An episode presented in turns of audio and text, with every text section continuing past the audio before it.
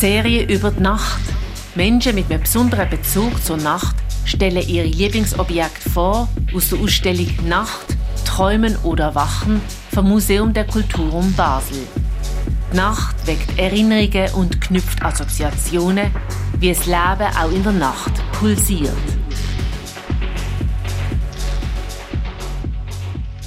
Ich bin der Lukas Labhardt.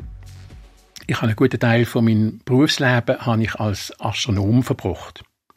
Weil ich schon als Kind eine ganz starke Affinität zur Nacht hatte. Die Nacht ich mich wohlgefühlt, da war es ruhig. Ich habe zum Beispiel auch als Schüler habe ich meine Aufgaben immer erst nach dem Eindunkeln gemacht. Vorher habe ich alles andere gemacht.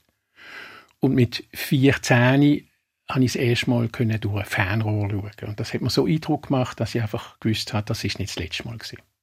Das von dem her ein langer Weg gewesen, aber äh, ich bin noch heute sehr nachttätig.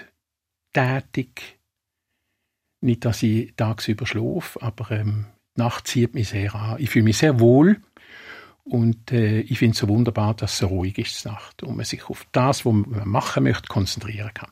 Es hat im ersten Raum von der Ausstellung hat's verschiedene Zusammenhänge zum Stichwort Fledermäuse. Und unter anderem hat es dort eine Fotoserie zum Flugspektakel von Fledermäusen, die der Basler Ethnologe Alfred Bühler an 1935 in Osttimor aufgenommen hat.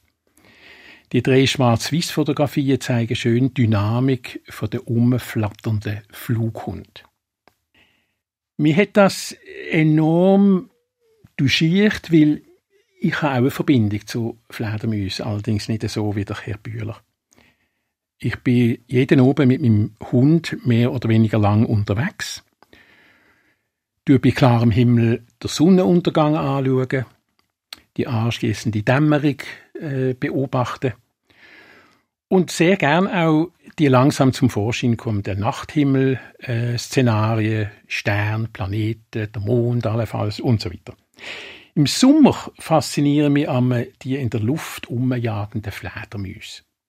Sie sind ja auch bei uns in der Region am warmen Sommer oben aktiv und lassen sich sehr gut in der Nähe von einer Strassenlampe beobachten. Die eindrücklichste Begegnung mit fliegenden Fledermäusen habe ich vor über 40 Jahren im Zusammenhang mit einer langen Reise durch den nordamerikanischen Kontinent gehabt. Im Südosten vom Bundesstaat New Mexico habe ich dort mal ein riesiges Höhlensystem bei der Stadt Carlsbad besucht. Das sind die sogenannten Carlsbad Caverns, wo äh, heute ein Nationalpark ist.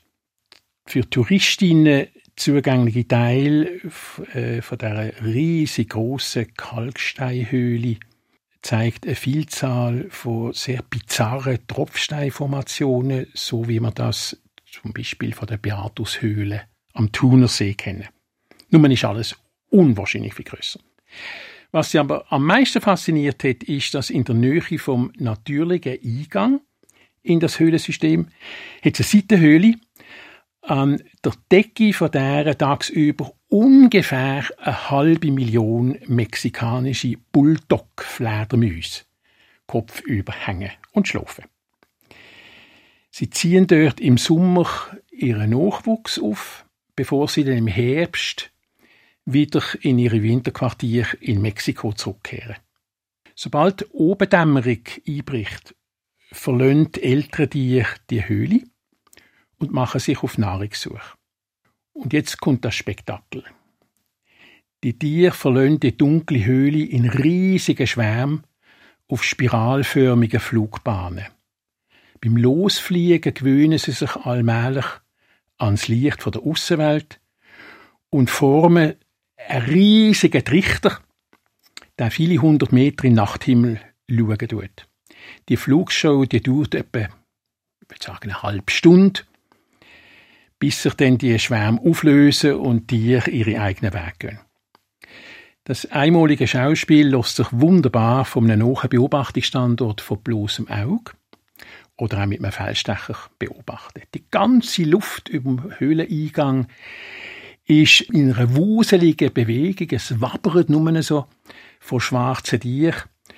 Und außer dem Geflatter von der Fledermäuse selber und dem Aufklatschen von Unmengen von Kot, wo sie fallen lassen, ist eigentlich überhaupt nichts zu hören. Also ein ganz eindrückliches Schauspiel. Unsere Serie über die Nacht. Jeden Tag vom 17. Juli bis 5. August, jeweils am 8. Uhr morgen und am 5. Uhr in der Wiederholung auf Radio X.